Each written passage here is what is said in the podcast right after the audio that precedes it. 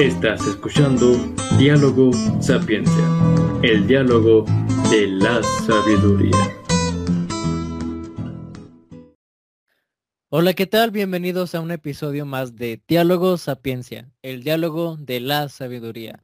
Los saluda su amigo Jerry Sierra desde Chihuahua, Chihuahua, y me acompaña mi querida amiga desde la Ciudad de México, Monse Rojano. ¿Cómo estás, Monse? Hola, muy bien, ya soñando este episodio, rogando para que salga. Sí, quién sabe por qué no puede salir, ¿verdad? Yo creo que es por la niña que está flotando ahí atrás de... No, no, no, no, que, ¿Por qué voltea para acá? A ver, es, es, que es mi hermana, hoy tenemos público, hoy tenemos público en vivo, así que si de repente escuchan ruidos Pero, extraños. ¿por qué no tiene brazos ni pies? ¡Ay, no! No, no te creas. No, espero que esto vaya saliendo por ahí de noviembre, octubre, para que, para que entremos en sintonía con el mes. Pero bueno, ya, ya soñamos este capítulo, ya se lo saben de memoria, ya este, el invitado de hoy forma casi casi parte de, de nosotros, es más de él que de nosotros, pero bueno, todo muy bien, se los presento.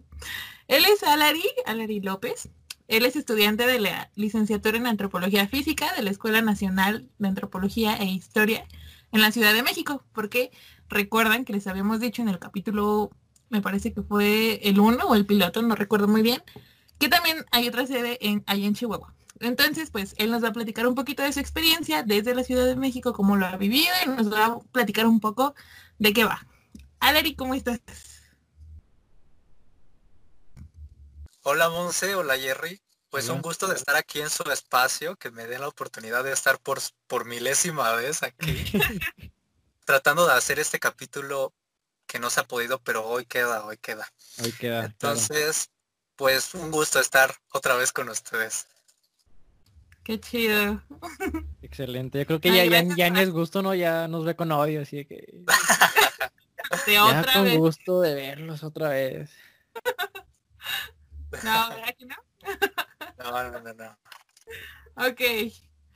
Oye, pues primero cuéntanos un poquito cómo, cómo te acercaste a la antropología. ¿Cómo decidiste estudiar esa licenciatura?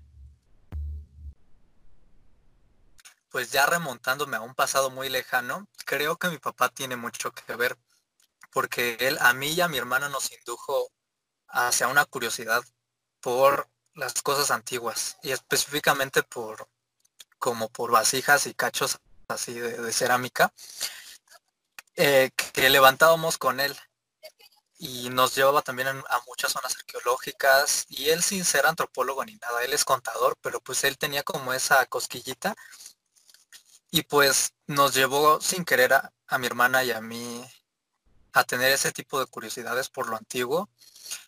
Después también creo que tiene que ver eh, pues como mi desempeño en la prepa, mi desempeño académico, porque vi mi boleta y dije así como, a ver, ¿en qué soy bueno? Ya cuando estaba haciendo como mis test vocacionales y todo eso, dije, a ver, ¿para qué soy bueno? Biología, sí, palomita. Este, historia, palomita. Y así varias cosas, ¿no? Química y varias cositas. Y dije, bueno, ¿qué carrera existe en el mundo que combine esas cosas? Porque no quería nada más estudiar historia. Dije, ay no, gabinete y archivo, que flojera, también quiero acción. Y entonces, de biología, entonces dije, no, hay no plantas nada más. Y la historia, ¿dónde está? Y entonces resulta que viendo Bones, descubro que existe algo que se llama antropología física. Que conocemos mucho esta serie, está, la verdad está muy chida y yo creo que está buena para, para introducir a varios al mundo de la antropología. Y en mi caso así lo hizo. Y descubrí que existe esta, esta carrera y de pronto le, le, empecé a investigar y vi que habían varias escuelas que le imparten. Una que es la UNAM, y la Universidad del Norte, de donde es Jerry, de Chihuahua. Todavía no entro, pero. ok, ok. Y la ENA, la Escuela Nacional de Antropología e Historia. Hice mi examen, bendito sea Dios me quedé. y pues uh, ahí es ahí como, como nace mi interés. No fue difícil la decisión, no hubo como que otras opciones fuertes porque ya dijiste que pensaste en biología este, o en historia, pero no hubo algo que, que ya estuviste a punto de hacer examen y todo, o fue así como que alguien te dijo, no, mira, existe esta carrera y entra ahí porque tiene todos tus intereses. ¿No fue difícil? Sí, fue difícil porque eh, a la vez estaba, cuando estudié para entrar a la ENA, a la vez estaba estudiando para entrar a la escuela médico militar, porque quería ser médico cirujano, pero vaya con los militares, por la paga más que nada, ¿verdad? y aparte, porque, porque pensaba que la cirugía, o sea, para ser médico hay que ser muy disciplinado, entonces dije, pues, yo solo no soy disciplinado, necesito como de alguien que me esté mandando para que haga chido las cosas. Por eso es que me interesó eh, la escuela militar, hice los exámenes y me quedé en el psicológico, porque pues a lo mejor hay algo mal aquí, quién sabe. Probablemente. Sí. Y fíjate que, yo creo que... Eh, ¿Ibas a decir algo, Monse? Ah, bueno. Eh, yo creo que este tipo de series como Bones, que bueno, yo no la he visto, eh, yo estoy próximo a entrar, como mencionaste, a, antropología física. Yo creo que voy a buscar la serie para verla. Pero este tipo de series dan mucha ayuda porque nos, nos, por ejemplo, yo estuve estudiando filosofía y vi Merlí, pero yo la vi ya después de que había sacado ficha, entonces fue de gran ayuda porque no es una serie filosófica, pero es una serie de difusión filosófica, entonces ya medio tienes un panorama de que de qué es eso. Entonces, ya después de ver tú la serie y de ver cosas temáticas, fue ¿qué diferencia hay ya en la carrera? O sea, te topaste con cosas de que, ah, mira, es pura mentira lo que, lo que traen ahí en la serie, porque a mí me pasó con Merlí ya entrando en la carrera de filosofía. Pues sí, sí hay grandes diferencias entre la ficción y la realidad, ¿no? Y una es que, por ejemplo, la doctora Temperance Brennan nada más ve así como los huesos desde lejos y dice, ay, es mujer, de sexo caucásica. Y le gustaban las enchiladas. Ajá, y medía tantos metros. Y pues no, en la realidad no sucede así. O sea, para estimar ese tipo de cosas uno tiene que tocar los huesos y aparte utilizar varias, varias, varios parámetros estadísticos y ese tipo de cosas que nos ayudan a saber pues el sexo de la persona, su, su estatura eh, aproximada y ese tipo de cosas, ¿no? Y siempre es aproximado porque pues nunca vamos a saber realmente. Con exactitud. Ajá, con exactitud, ese tipo de cosas. Eso por una parte y por otra es que hay como... Ah, pues había como una búsqueda por, ser muy científico por parte de Brennan, por ejemplo, y es que pues la antropología o cualquier tipo de disciplina pues ya es científica de por sí, no tienes que buscarlo, ya, ya es así.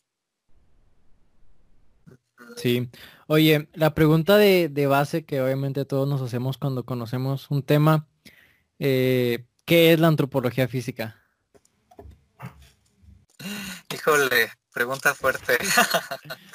Tres pues capítulos hablando de eso. Sí, casi. Pues es que es difícil, porque es difícil definirla porque de pronto lo que hace la antropología física pudiera confundirse con lo que hacen otras carreras y otras disciplinas.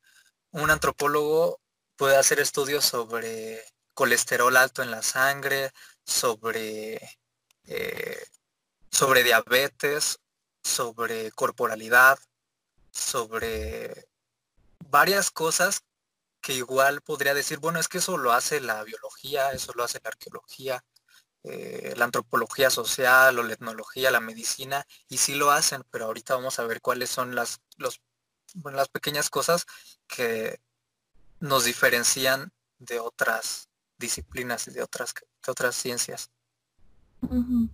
¿Nos podrías hablar un poquito de lo que es el enfoque antropológico, en este caso en, general? Porque quisiera que nos hablaras un poquito de la alteridad, porque creo que a veces se confunde un poco con esta parte de, son médicos, y son médicos, y muchos a lo mejor ahí se quedan, y tal vez ahí hay una línea muy difusa, pero que es una perspectiva que sí em, permite diferenciar una de la otra. ¿Nos podrías platicar un poquito de eso? Claro, bueno, pues aquí, bueno, voy a tratar de definir un poco a la antropología física y eh, sí, en función de la alteridad, ¿no?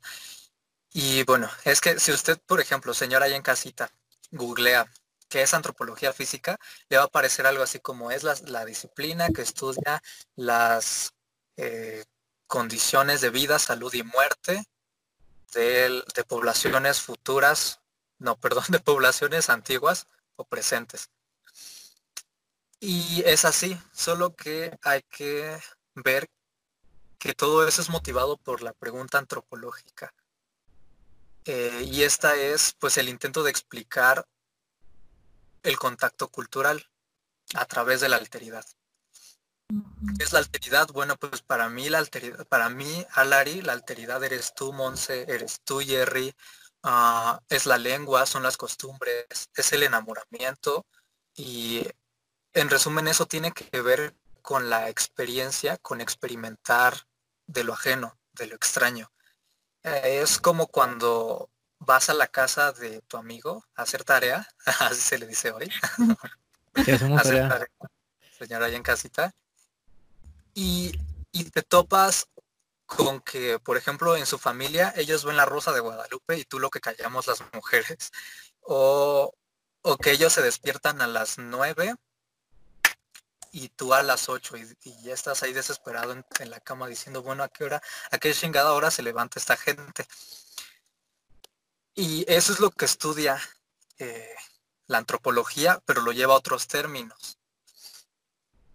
Eh, y también la alteridad puede verse eh, materializada como un vestigio arqueológico, como como una actividad humana o como el cuerpo ya muerto de alguien. Eh, a razón de eso tengo que decir que el cuerpo humano no simplemente es biología. De hecho, bueno, citando a uno de mis profesores de la universidad, él dice, el cuerpo es como, como la plastilina de la cultura. Y es así que vemos eh, a las mujeres Paudung, eh, unas mujeres asiáticas de Birmania, que se colocan los metálicos, hacer presión en la clavícula hacia abajo y en el cráneo hacia arriba, lo que les alarga el cuello. Esto tiene fines estéticos y también de protección contra algunos animales ahí de su región. Pero también vemos en aquí en Occidente a personas que antes tenían la nariz chata y ahora la tienen respingada, o que antes no tenían algas y ahora sí, mágicamente.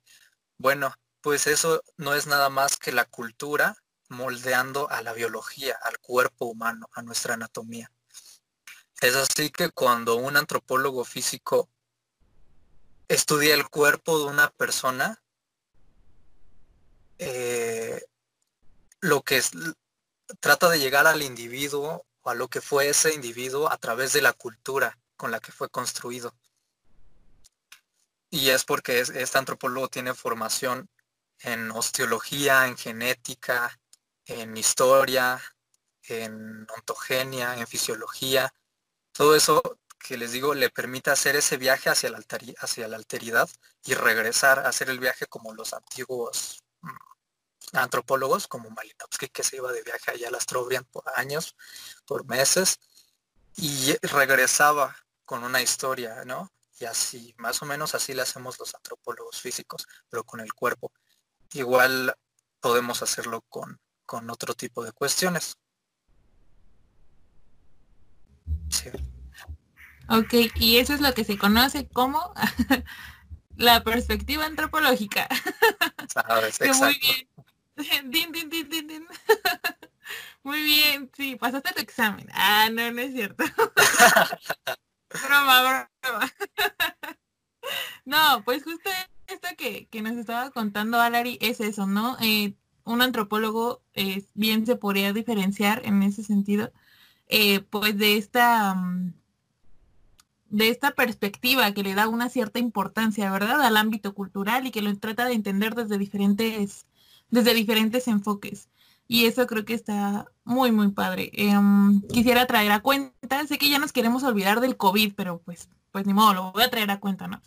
Eh, que como desde la medicina se toma desde una perspectiva y está bien, lo podemos entender, pero también sería importante ver cómo, por ejemplo, algunos grupos indígenas lo ven como alguna enfermedad cultural y eso también sería válido entenderlo, ¿no? Si bien sabemos que a lo mejor incluso lo de nosotros no es como la verdad absoluta o la verdadera verdad, diga, vaya la, redundancia, eh, es otra perspectiva que está envuelta del, del, ámbito cultural que está incidiendo en el cuerpo de alguna manera, ¿no? Y que lleva diferentes significaciones. Entonces creo que por eso es importante eh, la perspectiva antropológica y creo que muy bien Alarina los ha, ha descrito ahorita en este momento. De micrófono, Jerry. ah, caray, perdón, perdón, perdón. Oye, entonces, bueno, ya entras a, la licenciatura. Este, ¿cómo es eh, ya al estar dentro de, o sea, ya dedicarte profesionalmente, ya estar pues recibiendo clases y haciendo, pues no sé si trabajo de campo o no sé qué hace yo, o sea, mm, ya cómo es tu experiencia dentro de la licenciatura.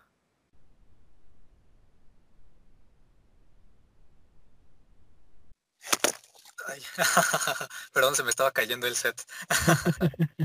Eh, pues, ¿cómo es mi experiencia? Bueno, no he tenido mucha experiencia porque por esto del coronavirus, pues, mm, vemos.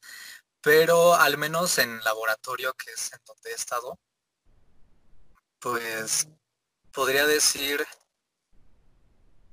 que se nos prepara como enfocados hacia conocer específicamente la biología a nivel bioquímico, a nivel anatómico, y las clases, por ejemplo, son muy interactivas. O sea, en el laboratorio de anatomía tocamos los huesos reales, que ya son más didácticos, pero pues siguen siendo este pues restos humanos.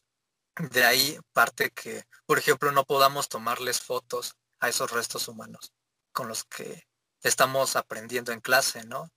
Eso por ética profesional. Y em, y en bioquímica, en el laboratorio de bioquímica, pues, pues está chido como conocer todos estos protocolos de laboratorio. Y, y ya, o sea, es como en, lo, en lo que yo me he desempeñado ahorita, porque pues en, a campo no he salido. Apenas estoy en, pues apenas estoy iniciando también. Aunque por lo que yo entiendo, por las experiencias de otros antropólogos, pues no se diferencia mucho de lo que hace un etnólogo, por ejemplo, que sí es ir y hacer esto que se, que se conoce como rapport en la antropología, que, no significa nada más que tú vas con, con los sujetos de estudio o con quien estudies a quitarles información simplemente, sino que tú también tienes que darles algo de ti ya sea también tu información, que ellos te conozcan o remunerárselos de otra forma, ¿no? Como lo hacen otros antropólogos que es, le llevan la tesis, este, o, tan simple como tomarte un café con la persona con la que estás colaborando, ¿no? Sí, aunque sí creo que de pronto eso queda de lado y me preocupa. Eh, que los antropólogos nos pierdamos y queramos ser como médicos, así como de toda esta fila de niños pasa y los voy a medir, ¿no? Así como, como el médico y ya los midas como objetos y bueno, adiós. Y viene otro y adiós. Pues es tomar en cuenta que cada uno tiene pues una historia, eh, que es un ser humano y, que no nada más es un objeto de análisis ahorita estás tocando un punto que, en etnología se toca mucho y eso es, por dos partes, ¿no? La primera, pues que es el campo.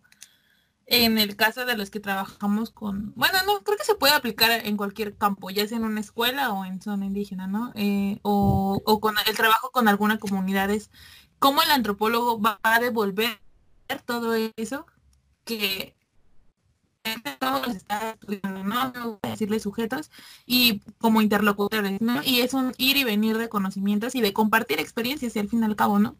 Eh, y sí, ¿no? También yo me preguntaba eso, ¿y qué voy a devolver? ¿Y cómo lo voy a devolver? ¿Y por qué, no? Eh, entonces, creo, porque para esto han habido experiencias de los que hay comunidades donde dicen, ya no queremos más antropólogos, ya, por favor, que ya no vengan. y afortunadamente, donde, donde yo pude estar es como, aquí sí hubo una apertura totalmente y me siento muy agradecida de ellos por cierto, si, si nos está escuchando alguien porque es vía Facebook, ahí Indra o cualquiera, saludos. Los quiero mucho. y este, y pues no, al contrario, no, no, no sabría cómo, cómo devolver este, pues la oportunidad que me dieron para, para poder investigar un fenómeno de esa comunidad, ¿no? En ese caso. Y otra cosa que estaba tocando este Alari, pues es sobre la empatía. No solo es ir y venir y tomar medidas, ¿no? sino es tomar en cuenta el por qué las situaciones eh, llevaron a estas personas a tener estas eh, características físicas, ¿no? Que están determinadas en este caso por la cultura de la alimentación. Y eso sería un factor, porque probablemente hay un abanico más grande.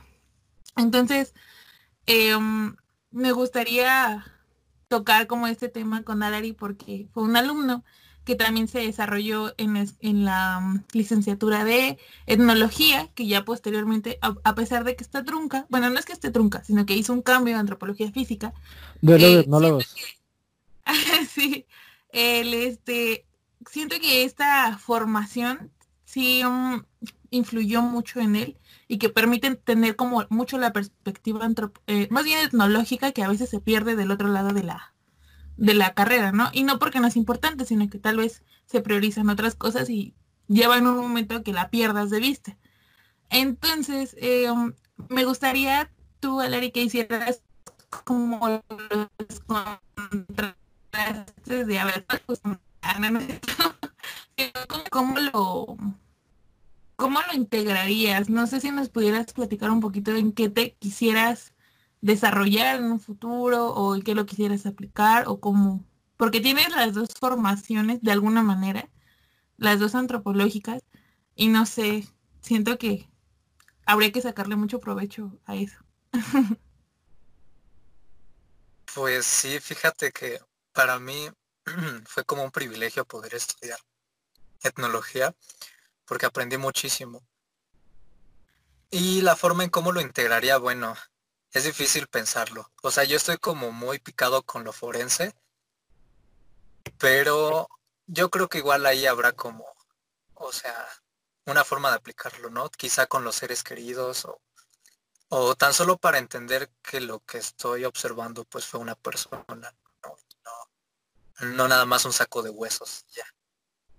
Mm, ya. ¿Alguna otra pregunta ayer? sí, bueno, es totalmente diferente a eso. Yo te, yo me quedé pensando en, en, las este ejemplos de la antropología física aplicada. Ok. Así pues desarrollalo, Monse. ya Porque no, no veía que, que desactivara su micrófono, Valeria. Abre la puerta y se va, ¿no?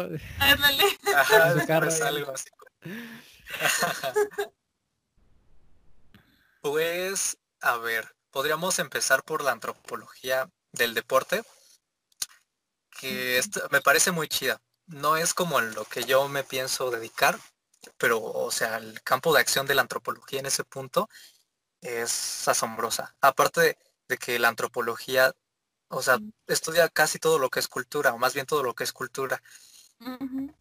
Y lo humano. Y a veces tampoco nada más lo humano, también lo animal en sí mismo. Hay una, una materia en, el mapa, en el plan de estudios, que tiene que ver con la primatología, que es primates.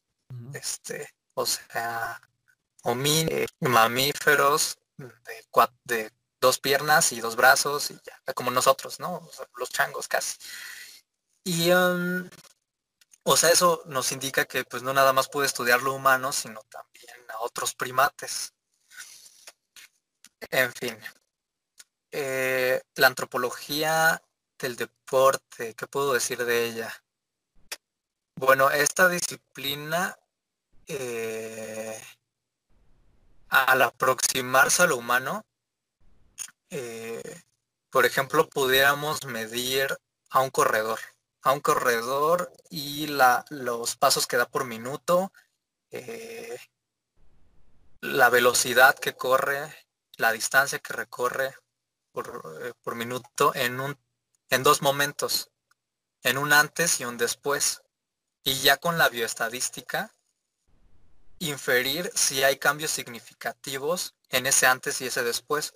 O sea, ayudar al atleta a que, a que genere mayor resistencia a la fatiga en ese aspecto. También hay estudios, por, por ejemplo, una máquina que se llama Inbodio, que, que ocupan mucho los antropólogos físicos hoy, que te da datos sobre tu composición corporal y te sugiere el deporte que podrías hacer, ya sea ciclismo, alpinismo, eh, correr, natación y ese tipo de cosas. También te da tu estado fitness, que es, eh, bueno, entre más grande es este número, eh, significa pues que más fitness eres básicamente o que mayor condición física tienes.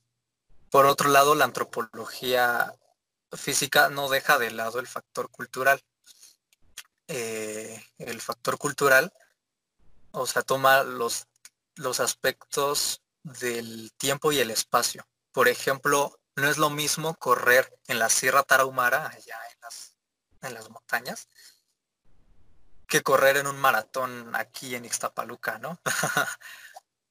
o viendo hacia el pasado, no es lo mismo estar así bien trabado para los griegos que para nosotros. O sea, depende eh, del contexto, como ya sabemos. Y aparte de ello, el, el, cuerpo está envuelto en significados culturales, en mitos, en rituales y todo ese tipo de cosas. Sí. Eso por lo Perdón, perdón. ¿No me escucharon, verdad? No. Ah, bueno, te preguntaba que si, que si, si hay demanda en esa especialidad porque platicaba con una antropóloga física de acá de Chihuahua, la única que pude contactar, que de hecho tiene un podcast, se llama Antroposex, para que vayan a verlo, habla de sexualidad. Y este, yo le pregunté de eso porque me, me llamó la atención. Y me dijo, sí, pero como que no le puse mucha atención a eso, no le apliqué tanta de mí. Y dice que, que no, que no se enseña o que no se valoriza tanto como otras especialidades. Entonces te pregunto que si, si hay como que personas que están interesadas en eso o, son pocas. Mm, fíjate que no te manejo el dato preciso. Para la otra. Para la siguiente grabación, quizá ya eso no. ah, ándale, ya te traigo el dato para el siguiente capítulo. No, es que, mira, cualitativa. ¿Cómo? ¿Cómo? Sí, me parece que hay un PIF, hay un proyecto de formación que, que sí está, o sea, esa línea sí está en la ENA, ¿no? Me parece que sí. Sí, sí está. Y aparte todo el laboratorio de somatología es lo que iba a decir cualitativamente, o sea, cuantitativamente no te puedo dar el dato de cuántos son los que ingresan. Eso ya te lo da la coordinación de la de la ENA. no, pues la debes. Sí. Ah, pero, pero, cualitativamente, o sea, sí te puedo decir que sí hay mucho interés. O sea, sí veo a muchos compañeros y a personas que conozco que están en el, en el área de, laboratorio de somatología que se encarga de, esta parte, de, de, las mediciones del cuerpo, de los pliegues, de las distancias entre, pues, entre nuestros, nuestras extremidades, ese tipo de cosas.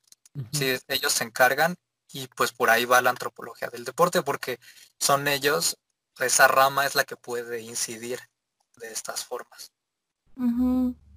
Me parece que uno de los estudios como más clásicos mencionados en, al menos en etnología, en antropología física, no sé, es lo que mencionaba Alari de, de este ejemplo, ¿no? Como algunos antropólogos físicos se han enfocado en estudiar eh, a esta etnia mexicana conocida como Tarahumara, pero para nosotros son los Raramuri, porque así se nombran ellos, este, a sí mismos. Y cómo ahí la perspectiva cultural incidía, ¿no? En el sentido de que mientras para nosotros desde una sociedad de Occidente era un deporte el correr, como para ellos es una forma de vida y es como el sostén de cosmovisión de su mundo, ¿no? Y es para ellos correr es tan importante y tan fundamental en su vida que prácticamente lo hacen de ellos mismos, ¿no? Entonces, este, creo que ahí me gustó mucho tu ejemplo por el cómo, cómo se diferenciaría de nada más, por ejemplo, de tomar los tiempos o cosas que tengan que ver como biológicamente, sino que también culturalmente ahí estamos viendo factores que a lo mejor otras profesiones no lo verían o lo darían por hecho o que no le darían como el la importancia que se le debería de dar, ¿no? Eh, me recuerdo a una, a una de mis clases con uno de mis profesores que, que tomé en la carrera, que nos platicaba, ¿no? Que en este grupo étnico pues es, es lo normal, que desde que prácticamente comienzan a caminar pues ellos están corriendo todo el tiempo, ¿no? Entonces, pues es como también normal que por esto los inviten a, a, este, a maratones o a, carreras de velocidad y, o de resistencia y ellos siempre ganan, ¿no? Entonces llega un momento en el que ya no los quieren invitar porque es como, no, es que siempre ganan ellos, ¿no? O ellos también ya no quieren ir, pues como, pues es que la carrera no dura tanto, porque ellos están acostumbrados culturalmente a correr distancias muy largas, ¿no? A comparación de un deportista que, que se y está descalzos. Y, descalzos. Ajá, exacto. Y que aparte los, los obligan, bueno, como por reglamento, a utilizar un, un uniforme deportivo. Pero que ellos dicen, es que a mí eso me estorba, ¿no? Entonces, ahí podemos ver como los sesgos culturales, cómo, cómo están ahí presentes y que a lo mejor otras disciplinas lo, lo darían por hecho. Pero bueno, quería rescatar ese, ese ejemplo. Me gustó mucho. Ah, sí. Bueno, y también está la línea de la antropología que se relaciona con la genética y pues estos eh, y lo molecular, por así decirlo. Por ejemplo, existen eh, genes que codifican proteínas encargadas de dar color a nuestra piel eh, a través de células que se llaman melanocitos.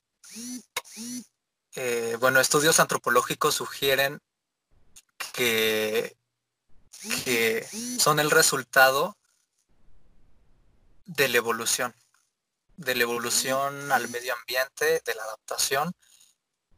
Mm, y de, sí, de, la adaptación del, ambiente geográfico. O sea, por ejemplo, si nos vamos a la línea del Ecuador, viendo, ay, mi set se cae otra vez, perdón. viendo, ay, diablos. Te va a pasar como, como a este conductor de, creo que era de deportes, ¿no? Que igual estaba así con el celular y se le cae. Y creo que estaba en calzones, ¿no? Pero estaban como en rojo y así entraron como en pánico. no, no, no, no. Ahorita le pasas tra... Tinder. aquí sí traemos pantalones. Ok. Ajá. Bueno, decía que si nos vamos al, plan, al en el planisferio, al, a la línea del Ecuador, encontramos que las personas que viven en el Ecuador son de una tez más oscura, su piel es más oscura y se cree antropológicamente que fue el resultado de la adaptación al, a los rayos ultravioleta, porque lo que hacen los rayos es eh, destruir el ADN o modificarlo, pues a final de cuentas es radiación. Entonces, como mecanismo de adaptación, estos genes generaron que, que esas células producieran más melanina en esas poblaciones para proteger el ADN de los núcleos de las células. Ajá, porque si no, si eso no se hace, o sea, corremos riesgos de tener cáncer o de que esa radiación circule por nuestra sangre y específicamente a los varones, eh, nos afecte en la calidad de, de, nuestro esperma. Y pues ya para un embarazo, pues ya pues resultan malformaciones para el bebé y ese tipo de cosas. También otro tipo de estudios eh, sugieren que esas mismas proteínas, genes y proteínas que dan color a nuestra piel, son los mismos que intervienen en, en nuestra sensación o percepción del dolor. De ahí se dieron cuenta que los pelirrojos necesitan más anestesia para procedimientos médicos. También hay otras, otras investigaciones como el de la persistencia de la lactasa, eh, que mm, bueno, es, existe en poblaciones eh, pastoras que pastorean ganados y, y así vacas y cabras y sucede que pues su cuerpo aún procesa la lactosa, no como algunos de nosotros que somos intolerantes a la lactosa, porque hay un, hay un tiempo en el que nosotros como mamíferos dejamos de producir la enzima que destruye a la lactosa, que es la lactasa. Dejamos de producirla pues porque ya no es necesario, ya no estamos bebés, ya no somos infantes para necesitar ese tipo de alimentos, entonces el cuerpo lo, lo deja de producir pero hay poblaciones en las que existe esa persistencia de la lactasa, de esa enzima. Y bueno, hay un buen de, ejemplos. E, e, es, difícil de digerirlo eh, para mí que no estoy tan familiarizado con estos temas. Y este de, decirte que son las primeras clases de antropología física que estoy tomando. ¿Y te están gustando? Claro, sí, sí, sí. Qué chido. Sí serías buen profe, sí, sí te sí te entiendo. Bueno, poco, porque pues son temas que todavía no jamás he visto, entonces, pero sí. Ay, qué bonito. Espero que haya en el público alguien que nos esté escuchando que también tenga esa emoción y que diga, ah, quiero estudiar antropología física. y pues sí, ¿no? Retomar la, la importancia que, porque a veces es como, ah, pues sí, eres intolerante y eso nos dice el médico. Y sí, es importante, pero creo que está padre tener esta, esta curiosidad y el saber el por qué genéticamente somos intolerantes, ¿no? Y así como hay este ejemplo, existen un buen. Me gustaría que nos contaras uno en particular, Alari, em, es de mis temas favoritos, que va a parecer que se desvía, pero, pero no, va por, por la misma onda. Que, por ejemplo, esta antropología física clásica, frente a la, eh, a la perspectiva de la antropología física de hoy, ¿no? Que tiene que ver mucho con el tema de la antropometría, que antes era como, pues es que nada más vienen a medir y era lo que decía este. Y entonces me gustaría que nos platicaras como un poquito de esos dos polos para que chequen, pues. Sé que ya nos dijiste algo sobre lo forense al principio y sobre Bones, pero me gustaría retomarlo sobre la antropología física clásica para platicar como, como históricamente de cómo ha cambiado la perspectiva. Claro, claro. Bueno, pues hablar de la antropología clásica es irse un poco al siglo XIX y un poquito antes, cuando estaban estos personajes como Broca, como Linneo, eh, que clasificaron, eh, taxonomizaron, no sé si así se diga, a especies diversas, ¿no? Por ejemplo, Linneo hizo una clasificación taxonómica de muchos animales y entre ellos clasificó al ser humano como Homo sapiens sapiens. Bueno.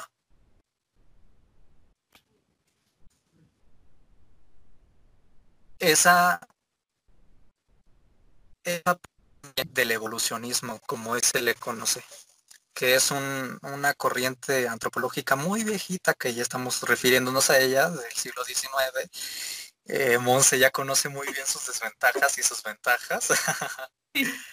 Pero pues habrá que decir que era clasificadora esa, esa teoría, esa rama eh, o esa perspectiva. Clasificadora porque se basaba en las teorías darwinistas que recién acababan de, de salir a flote, evolución de las especies de Darwin y todo esto.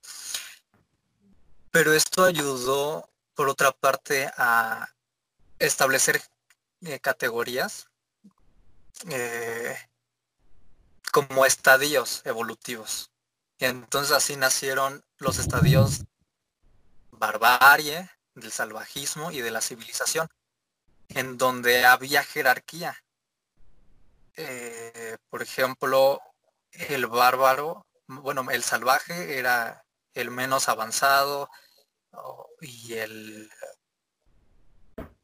y el bárbaro, el, que estaba ahí un poco menos o más avanzado, y el civilizado más avanzado. Este, y también estaba la craniometría ahí en boga.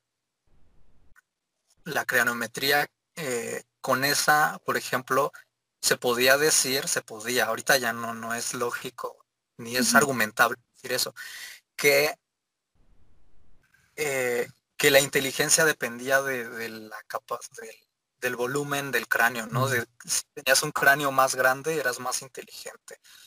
Eh, y por otra parte, también se generó la idea de la raza. Y de ahí, o sea, del evolucionismo y de esa antropología nació la raciología, que fue, pues, de esta clasificación, clasificar eh, de acuerdo a las características, a los grupos humanos. Pero pues como decía, en esas categorías siempre había un factor político social muy fuerte, en donde si eras allá mongol o negro, pues eras menos civilizado, eras salvaje, eh, y por lo tanto, pues te podían esclavizar, matar o sobajar o lo que sea, ¿no? Pues le cayó como anillo al dedo a muchos de los poderosos de aquellos tiempos. Sí, también en esas, en, como por esos tiempos, estuvo muy, muy de moda la frenología y la antropología criminal, que trató de, de a partir de nuestras características eh, morfológicas, como la forma de la nariz, de los ojos, de las orejas, de la boca, de, de la mandíbula, pues con eso saber quién era criminal y quién no era criminal. Yo creo que mucho, mucho de esas ideas se han trasladado al día de hoy, que las escuchamos con decir, con, con palabras como, ah, ah ese parece ratero, ¿no? Pero pues no hay forma, no hay forma científica de saber si alguien es ratero por, por, su aspecto físico. Y eso lo hacía la frenología y la antropología antiguamente. Hoy ya no se sostiene científicamente. Aunque dejó cosas, este, la antropología de aquellos tiempos, como el poder analizar el parentesco, porque pues se analizaban muchos de esos temas. El uso de la propiedad, las tierras, eh, eh, la economía y ya de por sí el estudio del cuerpo. Supongo que para ese tiempo fue revolucionario poder estudiar el cuerpo en esos términos, ¿no? De poder medirlo y de tratar de hacer inferencias sobre la gente, pero pues bueno, nos quedamos con eso. Sí, y ahí es donde podemos ver con los ejemplos que ya nos venías mencionando frente a esta antropología física clásica por la que se dio a conocer, cómo es que ha ido cambiando y transformándose sobre sí misma, ¿no? Para entender mejor a lo que es al final el humano y su relación con lo, con lo biológico y lo cultural. Y creo que eso está bien padre. Bueno, no sé, yo soy una apasionada, me encanta, me encanta lo que estudié pues bueno, ¿no? Yo, yo lo puedo ver de, de, mil aspectos de colores, bien, bien completo. Entonces, yo estoy maravillada, pero Jerry, aquí lo importante es tu opinión, porque todos sabemos que te encanta este tema porque quieres entrar a la licenciatura. Entonces, a ver, ¿qué te ha parecido? No, pues como decía ahorita, es algo difícil el, digerir ciertos temas, ciertas cosas que, nos está contando Alari porque yo nunca he tenido algún estudio eh, sobre antropología. Digo, en filosofía llevamos antropología filosófica, pero tiene temas muy concretos este, y jamás había escuchado algo sobre lo que nos cuenta Lari. Entonces, o, lo escuchas y lo lees ya después de que me pongo a investigar, pero digo, es eh, algo difícil de, de poder entender así luego, luego. Pero esto insisto, más que, digo, además de ser un episodio de, de diálogo sapiencia, es una clase en el que está padre el estar escuchando estar como espectador escuchando a Monse, que es etnóloga, este, a Lari que, que estuvo en etnología y ahora está en antropología física y pues me está aclarando ciertas dudas que tengo. Entonces se me hace un ejercicio muy interesante y este eh, fue adrede, de una vez les quiero confesar que fue adrede el que hayamos tenido tantas sesiones porque son clases que estoy adelantando para ir más preparado a, a la carrera de antropología. Entonces, ya, ya llevamos 100 clases, así que pues está, está todo muy padre. Ahorita te paso mi cuenta de, de PayPal o, o, mi número de cuenta. Luego, luego, luego, luego. Por esas clases. Te deposito de una vez. Ay, qué chido, qué padre que, que un filósofo, un antropólogo, bueno, en este caso un antropólogo físico, un etnólogo estén pudiendo dialogar sobre estos temas. ¿Dónde está el filósofo? tú, tú eres filósofo, quieras o no, tienes la perspectiva. Entonces, está muy padre porque el contarle esto a la gente y decir de que va sin ya utilizar toda esta terminología que tenemos y el conocer un poquito más a lo, a lo que nos dedicamos, siento que está, ahí se ve nuestro compromiso y nuestro amor por la antropología, ¿no? Y creo que, que en este ejercicio se está ejerciendo ese, ese, um, pues ese deber, pero no deber por compromiso, sino como deber por, por pasión y por amor a la misma carrera y decir, esto es lo que hago y pues cualquier cosa, acá estamos, ¿no? Es como, siento que es un poquito eso. Y que la pues, antropología física no es solamente huesitos. Ajá, exactamente. Y, y, que justo es solamente lo forense, ¿no? Porque también, algo creo que no, no lo comentamos, fue que siempre los confunden también con arqueólogos. Entonces es así como de, mmm, no, no son lo mismo. eh, se dedican a cosas diferentes. Espero en algún momento, si algún arqueólogo nos está escuchando, por favor venga también y nos comparta un poquito. Y este, porque son muy confundidos, ¿no? Y a nosotros, o en general a todos los antropólogos nos embolsan en paleontólogos, ¿no? O, o en arqueólogos. Entonces, pues, pues no, cada uno hace cosas distintas y cosas bien padres. Y creo que está, está bien chido esto. Ya me quedé hasta sin palabras, ya me entró la, la emotividad. Ustedes hablen. El cliché no, oye, ¿y si te gustan los dinosaurios? Porque eres antropólogo. ah, sí, los dinosaurios. Un clásico. Sí. Pero pues a razón de eso también la antropología física estudia con la paleoantropología, pues esos vestigios antiguos humanos, como aquellos neandertales, Homo erectus, aquellos antiguos. Así es. Hay muchas cosas en donde la antropología puede, puede incidir, muchísimas. Uh -huh. Claro. Bastantes, bastantes. Y pues bueno, ya después de 100 capítulos creo que por fin se logró. Ya estuvo, ya hablamos de todo lo que se tenía que hablar para, para introducirnos apenas, porque esto apenas es una embarradita de, de lo que es la carrera. Y a Lari, muchas gracias, estuvo bien padre el cotorreo. Gracias por estas clases, primeras clases de antropología. Ay, Mis futuros exámenes te lo van a agradecer. y este, um, y pues nada, cuenta. Ahí iba a decir que yo agradezco el espacio, digo, no, yo agradezco el espacio Ay, aquí en tu programa. Este espacio es tuyo. Así es. gracias, gracias. Cuando quieras hacemos la, el segundo episodio con otras 100 grabaciones. Oye, la- Alari, este, ¿dónde, dónde te podemos seguir? No sé, tienes Tinder, tienes este Facebook, Instagram. ¿En dónde te podemos seguir? Pues, sí, bueno, pueden seguirme en Instagram como Alari López, en Twitter como Alari López, en Facebook como Alari López. y así, también en TikTok si quieren, bendiciones. claro, porque hacer TikToks no nos quita ser científicos, ni menos inteligentes, ni nada. Claro, Eso hay que, que quitarnos de esas ideas, ¿no? De que exactamente. Sí. No los define como persona, diría. Ya sé. De hecho, Sam Cisneros va próximamente a escribir un libro acerca de eso. ah, sí, sí, es cierto. Saludos, Sam, si estás escuchando esto. Saludos. ¿Y a ti, Montse, dónde te podemos seguir? Ya se la saben, en todos lados, como Montse Rojano, o este... Y pues sí, como Montse Rojano, ahí estoy. Yo también en todos lados como Jerry Sierra. Y en la página del podcast pueden seguirnos en Facebook, este, no, Facebook, YouTube, Spotify y las demás plataformas digitales como Diálogo Sapiencia. Así es.